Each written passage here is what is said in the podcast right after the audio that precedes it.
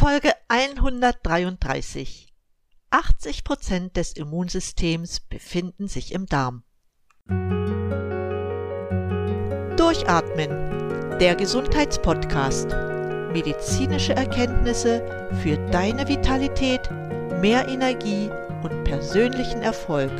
Von und mit Dr. Edeltraut Herzberg im Internet zu erreichen unter quellendergesundheit.com. Herzlich willkommen zu einer neuen Episode meines Podcasts. Schön, dass auch du wieder eingeschaltet hast. Ja, du merkst schon, immer wieder Immunsystem und es nimmt kein Ende. Warum? Weil wir bisher noch nicht über den wichtigsten Teil unseres Immunsystems gesprochen haben, den Darm.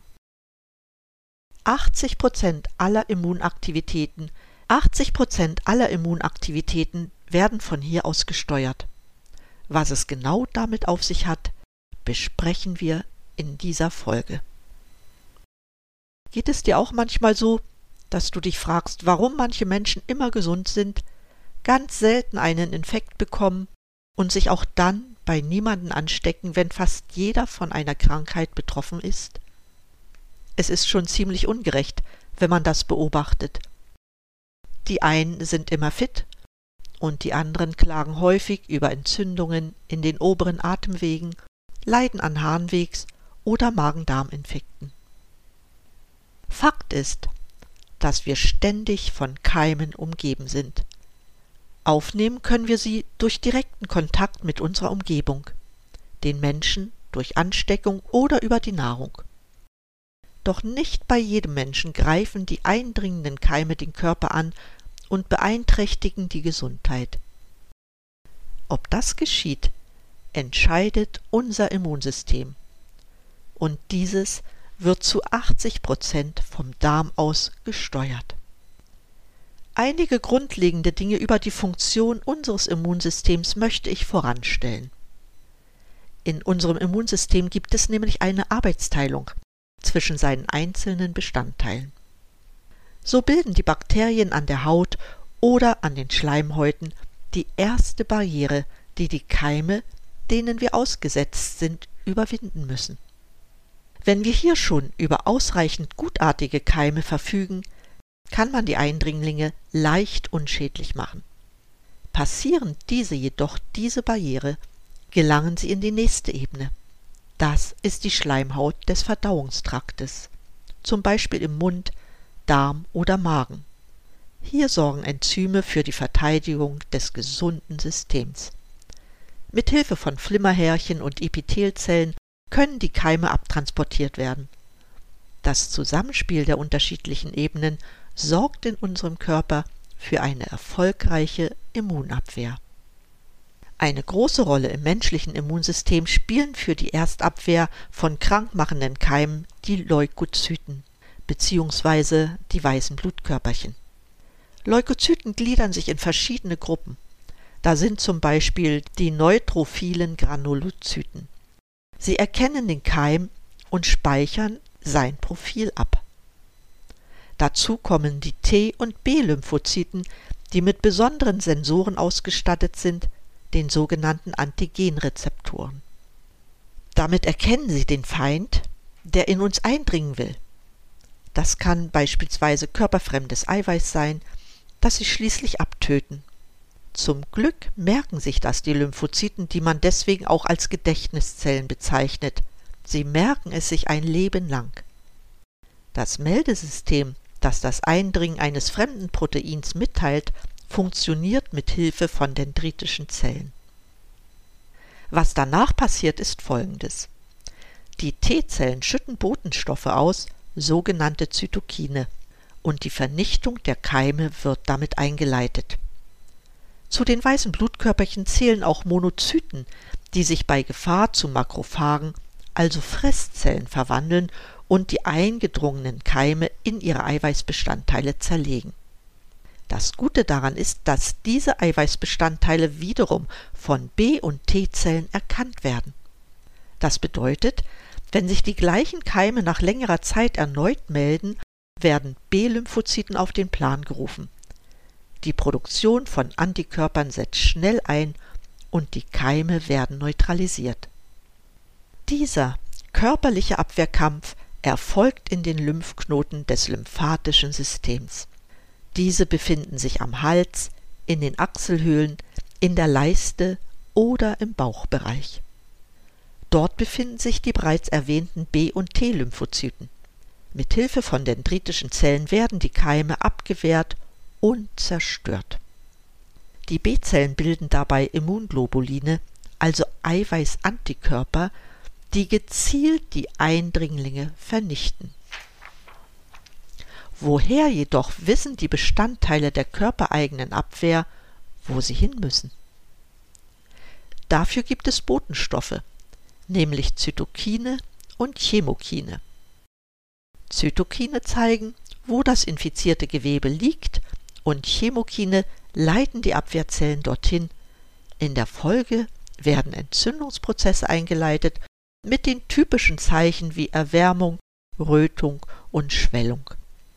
Das sind Zeichen für den beginnenden Abwehrprozess. Nun ja, ein großer Teil unseres Immunsystems ist angeboren. Zum Beispiel der Mechanismus zwischen Granulozyten, Makrophagen und dendritischen Zellen. Der zweite Teil ist das erworbene Immunsystem. Dieses entwickelt sich bei jedem Menschen individuell. An dieser Stelle sei mir ein Zitat des Arztes Dr. Adrian Matthias Moser aus Graz gestattet. Der sagte, im Laufe des Lebens hat der Körper die Möglichkeit, etwa eine Milliarde krankheitserregende Keime, auch Pathogene genannt, zu erkennen, sich zu merken und mit einer Immunantwort zu reagieren. Dass dieser Prozess ständig abläuft, ist gemessen an der Vielfalt krankheitserregender Keime selbstverständlich. Der Hauptanteil an Antigenen kommt über den Darm faktisch über die Nahrung in unseren Körper.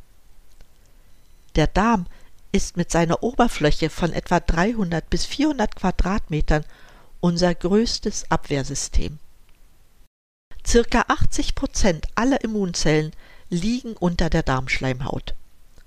Für die Schutzfunktion des Darms sind dabei drei Faktoren entscheidend, nämlich eine gesunde Darmschleimhaut, funktionierende Immunzellen und ein intaktes Mikrobiom. Das Mikrobiom, nur zur Erklärung, ist die Gesamtheit aller Mikroorganismen in unserem Körper und hier speziell im Darm. Ein funktionierendes Mikrobiom ist gekennzeichnet durch eine optimale Darmbesiedlung mit Bakterien. Somit kann eine gestörte Darmflora das Immunsystem schwächen.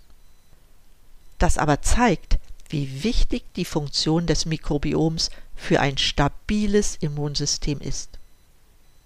Kommen wir zur Darmschleimhaut. Eine stabile Darmschleimhaut sorgt dafür, dass Krankheitserreger oder Antigene nicht in den Körperkreislauf vordringen können. Eine gesunde Darmschleimhaut kann man mit Hilfe von Probiotika, das sind lebende Mikroorganismen, aufbauen. Mit der Ernährung kann man dies prophylaktisch gut steuern durch den Verzehr von Kefir, Naturjoghurt, Apfelessig oder Sauerkraut. Dazu jedoch gleich mehr. Wichtig ist natürlich auch, dass wir schädliche Einflüsse auf unser Immunsystem vermeiden. Das ist eine fett- und zuckerreiche Ernährung, eine Ernährung mit zu wenig Ballaststoffen und nicht zu vergessen der alltägliche Stress. Wenn man die gesunde Lebensweise missachtet, kann die Darmschleimhaut nicht mehr alles abwehren und das gesamte Immunsystem wird geschwächt. Inzwischen ist klar, dass ein stabiles Immunsystem stark von der Bakterienbesiedlung des Darms abhängt. Dabei hat sich gezeigt, dass das Mikrobiom bei tierischer Ernährung weniger vielfältig besiedelt ist als bei pflanzlicher. Ebenso gilt, dass eine Ernährungsumstellung dazu führt, dass sich neue Bakterien ansiedeln können. Dabei bedeutet ein gesundes Darmmilieu, dass sich gute Keime ansiedeln. Verzehrt man jedoch zu viel Zucker oder Alkohol, vermehren sich die schlechten Keime. Zu den Aufgaben der Darmflora gehört auch, dass sie die Ansiedlung krankheitserregender Keime wie schädliche Bakterien, Viren, Parasiten und Pilze abwehrt. Zu diesem Zweck besiedeln die nützlichen Darmbakterien die Darmschleimhaut so eng, dass schädliche Keime dort einfach keinen Platz mehr finden. Somit schützt die Darmflora unsere Darmschleimhaut. Außerdem regt die Darmflora die Darmschleimhaut zu ständigen Regenerationsprozessen an, wobei die Darmschleimhaut intakt und gesund erhalten wird. Nur eine intakte, durch die Darmflora geschützte Darmschleimhaut ist fähig, diese Abwehrfunktion auszuüben. Die Darmflora hat darüber hinaus noch viel mehr Aufgaben, wobei die Verstoffwechslung der Nahrung und die Beteiligung an der optimalen Nährstoffverwertung die bekanntesten Aufgaben sind. Aber wusstest du, dass unsere Darmflora auch Vitamine und Fettsäuren bildet? Die Fettsäuren werden unter anderem von den Darmschleimhautzellen als Energiequelle genutzt. Auch trägt eine gesunde Darmflora zu einem niedrigen Cholesterinspiegel bei. Über die Darm-Hirn-Achse steht die Darmflora auch in Verbindung zum Gehirn. Ihre Schädigung kann daher auch die Entstehung psychischer Erkrankungen begünstigen.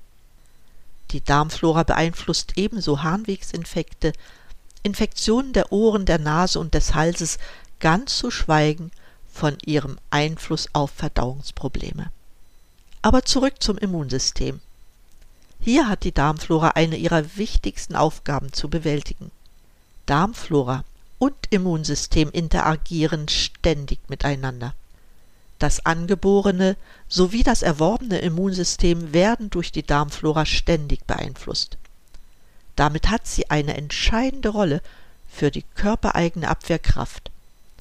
Dafür gibt es auch in der wissenschaftlichen Literatur immer mehr Beweise. So schrieben italienische Forscher bereits 2013 im Fachjournal European Review for Medical and Pharmacological Sciences. Die Darmflora hat schützende, stoffwechselanregende, nährende und immunologische Funktionen. Sie steht mit dem humoralen und dem zellulären Immunsystem in regen Austausch. Sobald irgendwo in dieser Kommunikation auch nur ein kleiner Fehler ist, können chronisch entzündliche Erkrankungen oder Autoimmunerkrankungen entstehen. Aus unseren Daten ist nun ersichtlich, dass Probiotika, also probiotische Präparate, in der Therapie von Krankheiten, die sich aus einer Störung des Immunsystems entwickelt haben, äußerst vorteilhaft wirken können. Damit erwähnten die Forscher auch, womit die Darmflora und die Darmschleimhaut im Fall von eingetretenen Schäden behandelt werden können. Inzwischen ist man so weit, dass Probiotika empfohlen werden, um Krankheiten zu heilen. Probiotika einzunehmen, um die Darmflora zu unterstützen, ist eine gute Idee. Dabei solltest du darauf achten, dass die damit zugeführten Bakterienstämme leben, wenn sie im Darm ankommen.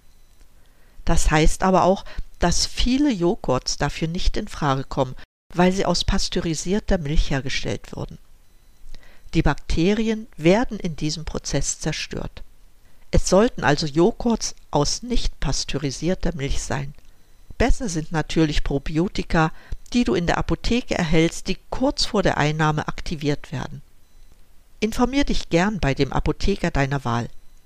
Jedoch möchte ich auch hier bemerken, dass die alleinige Einnahme von Probiotika nicht ausreichen wird, dein Immunsystem zu stärken.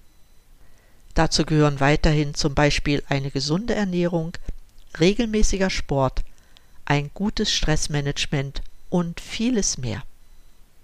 Ein wichtiger Faktor für eine gute Darmflora sind symbiotische Darmbakterien, ohne die sich die guten Bakterien auch nicht im Darm ansiedeln.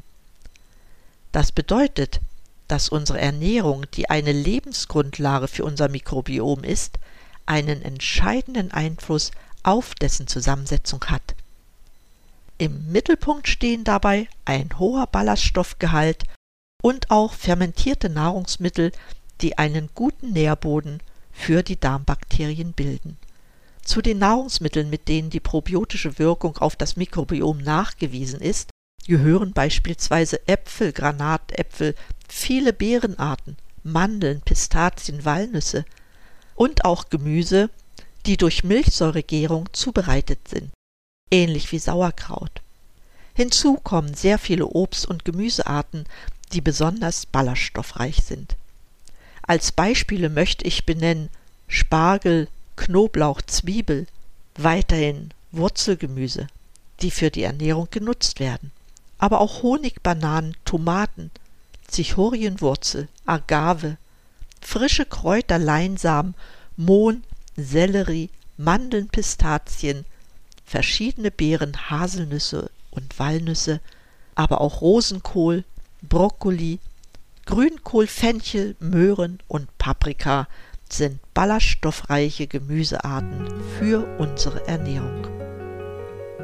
Mit diesen Ernährungstipps für die Unterstützung einer gesunden Darmflora möchte ich die Sendung für heute beenden. Auf das eine oder andere werde ich in weiteren Episoden noch etwas intensiver eingehen, zum Beispiel auch auf das Mikrobiom an sich. Vielen Dank für dein Interesse an dieser Sendung und das Teilen in deinem Freundeskreis.